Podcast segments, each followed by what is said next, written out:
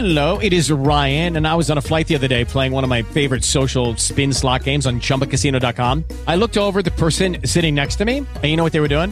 They were also playing Chumba Casino. Coincidence? I think not. Everybody's loving having fun with it. Chumba Casino is home to hundreds of casino style games that you can play for free anytime, anywhere, even at 30,000 feet. So sign up now at chumbacasino.com to claim your free welcome bonus. That's chumbacasino.com and live the Chumba life. No purchase necessary. Group. Void were prohibited by law. See terms and conditions. 18 plus. Hey guys, it is Ryan. I'm not sure if you know this about me, but I'm a bit of a fun fanatic when I can. I like to work, but I like fun too. It's a thing. And now the truth is out there. I can tell you about my favorite place to have fun. Chumba Casino. They have hundreds of social casino style games to choose from with new games released each week. You can play for free anytime, anywhere and each day brings a new chance to collect daily bonuses. So join me in the fun. Sign up now at ChumbaCasino.com. No purchase necessary. VGW Group. Void were prohibited by law. See terms and conditions. 18 plus.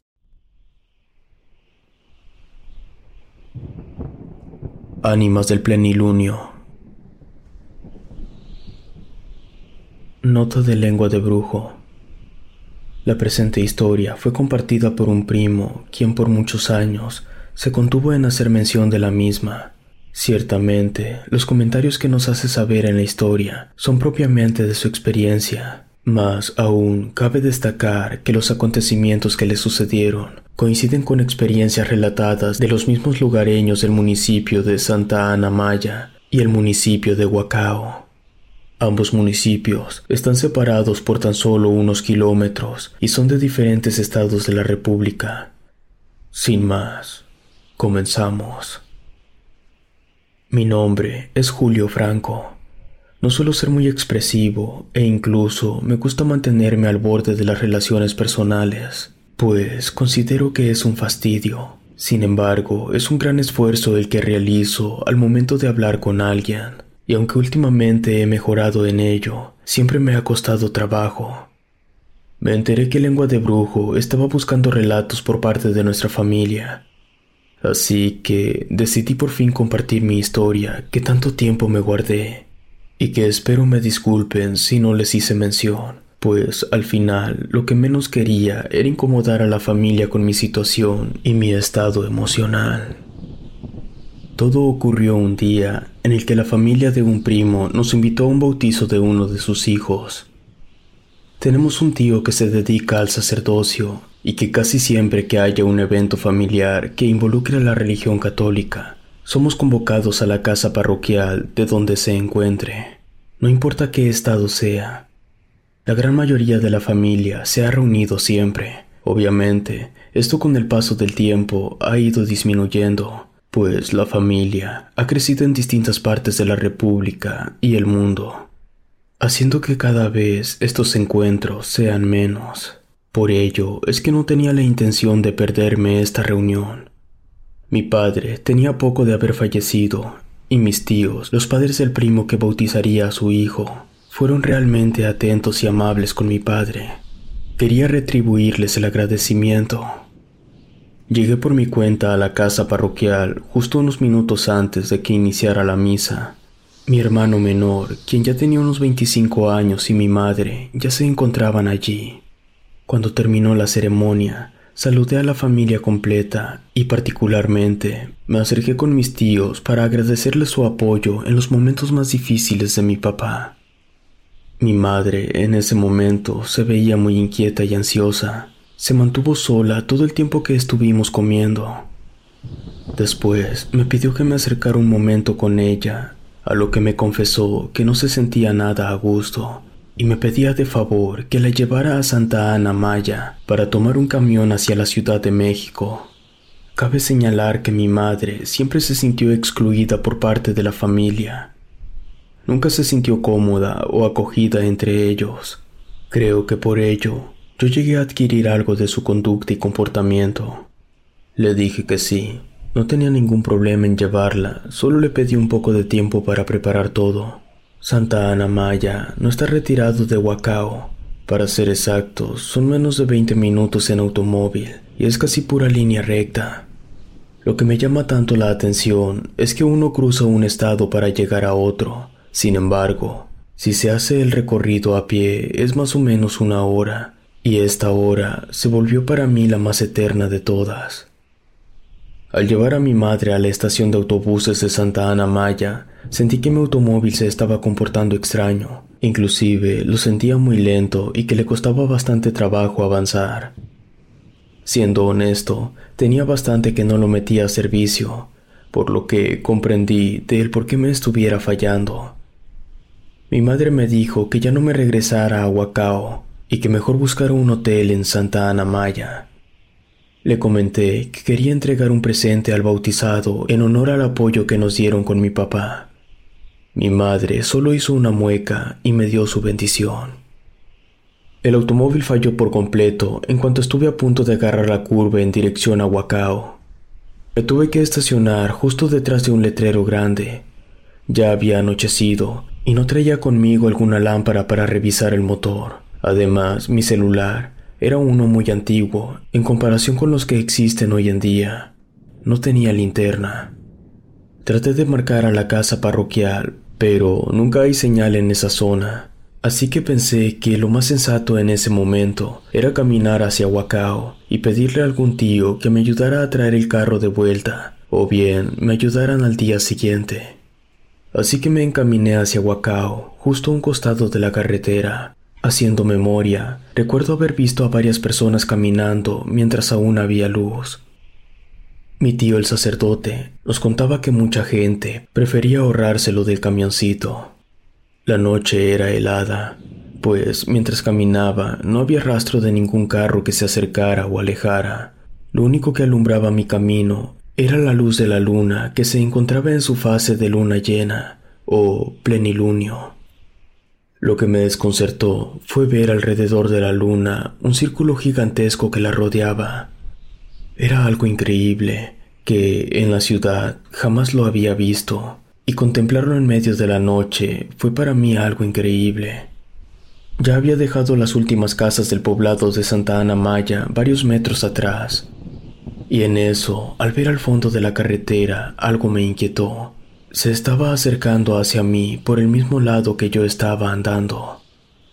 Conforme nos acercábamos uno a otro, pude distinguir que se trataba de una persona vestida de blanco.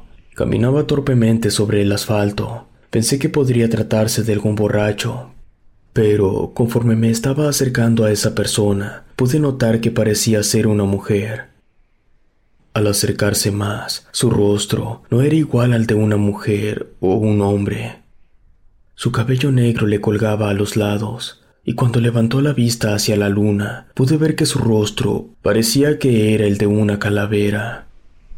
Yo me hice a un lado de la carretera para pasar de largo, pero aquella cosa se detuvo en seco y no dejaba de observarme. Aceleré el paso lo más que pude, y fue cuando escuché que comenzó a llamarme. Hacía un ruido similar al de las lechuzas. Yo no quería voltear para nada, así que seguí de largo hasta que dejara de escucharla. Pasaron cinco minutos para que me dejara de llamar, así que opté por apresurar mi marcha y llegar lo antes posible con mi familia. Hubo un trayecto en el que me desesperé, pues el camino era el mismo de un lado y del otro. Llegué incluso a pensar si no me había equivocado, fue cuando noté que en uno de los postes de electricidad se encontraba una persona recargada, y en cuanto me vio, se encaminó hacia Huacao. Empecé a correr para alcanzarlo, pero aquella persona era más rápida que yo.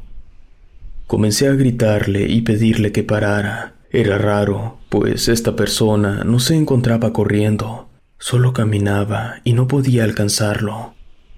Yo ya no tenía el aliento para seguir detrás de él, Así que dejé que se fuera y poco a poco le perdí el rastro por completo.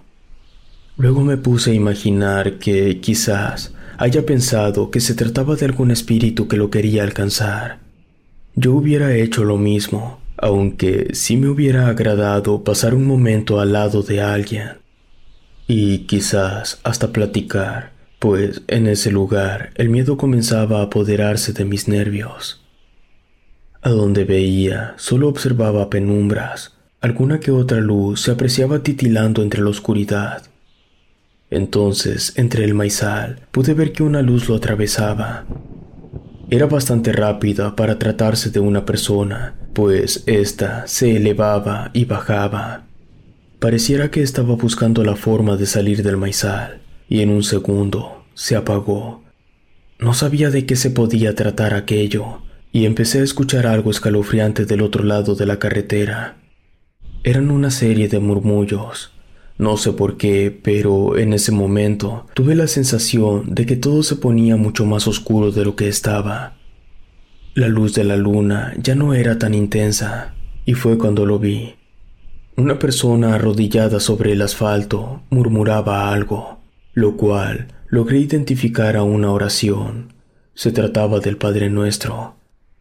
Recordé en su momento que mi tío, el sacerdote, nos había dicho que gente del pueblo de Huacao hacía mandas hasta la Virgen de Santa Ana Maya.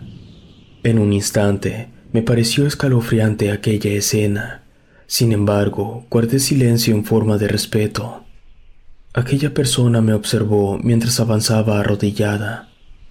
Se detuvo y a la vez guardó silencio. Yo la vi, mas no paré de caminar, y ella me dijo algo que me inquietó bastante. Su padre lo está esperando más adelante. Lo escuché perfectamente bien. Una sensación de ahogo invadió mi pecho. No sabía si realmente aquella persona sabía lo que decía o si lo decía de broma. Pensé que quizás había visto al otro individuo que intenté alcanzar y pensó que era mi padre. Sin responderle nada, seguí avanzando y aquella persona siguió su camino. Muchos minutos después me la pasé en silencio, escuchando solo mi respiración. Aún pensaba en lo que me había dicho aquel hombre. Pero metros más adelante, debajo de la oscuridad de un árbol, pude ver que alguien caminaba hacia la mitad de la carretera y conforme me acercaba, vi que estaba dándome la espalda.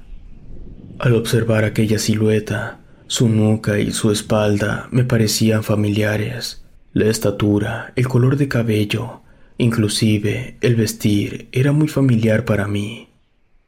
Se trataba de mi padre, quien me estaba dando la espalda. Me detuve. Recuerdo muy bien que llegué a pensar si se trataba de un mal sueño o algo malo que me estuviera jugando mi mente en ese instante. Podía incluso escuchar el latir de mi corazón. Mis oídos retumbaban por la presión que recorría mis venas. Fue cuando le hablé a mi padre preguntándole si se trataba de él, pero no me contestó. Seguía dándome la espalda.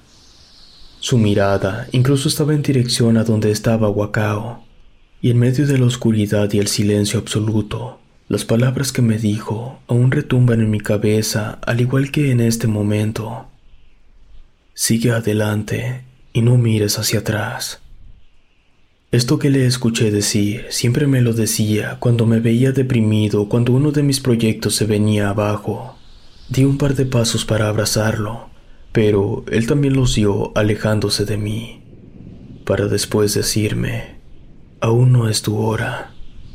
Lo comprendí, yo tendría que seguir caminando sin seguirlo a él, así que continué, no sin antes decirle que lo extrañaba mucho y que me hacía falta.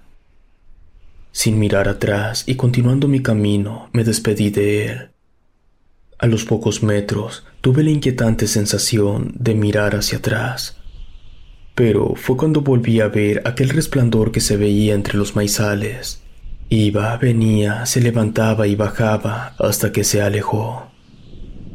Hasta la fecha, no sé si tuvo alguna relación entre mi padre o no. Pero estoy agradecido de volver a verle mis ojos se habían acostumbrado más a la penumbra. Fue cuando pude ver los campos de fútbol de Huacao.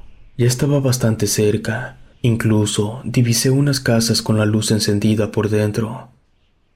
Fue cuando mi teléfono sonó. Se trataba de uno de mis tíos que me preguntaba si estaba bien. Pasaron por mí inmediatamente. Venía mi tío el sacerdote. Me subí y le platiqué todo lo que había pasado.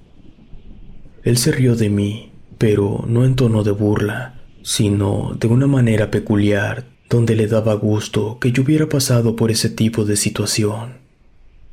Me comentó que la tía Celina le había dicho a mi mamá que procurara no regresarme tan tarde, pues los mismos lugareños del pueblo recomendaban no andar por esa ruta a plena luz de luna, ya que se dice que las ánimas salen a pasear.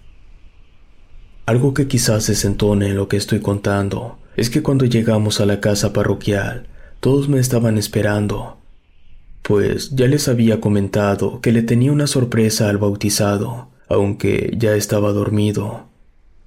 Les dije que traía un papalote chino, de aquellos que se elevan con una vela. Sin embargo, recordé que lo había dejado en el carro. Esto me lo guardé para mí por años, debido a que me había dado mucho gusto volver a ver a mi padre. Solo se lo conté a mi hermano, pues ambos tuvimos una relación un tanto especial con él.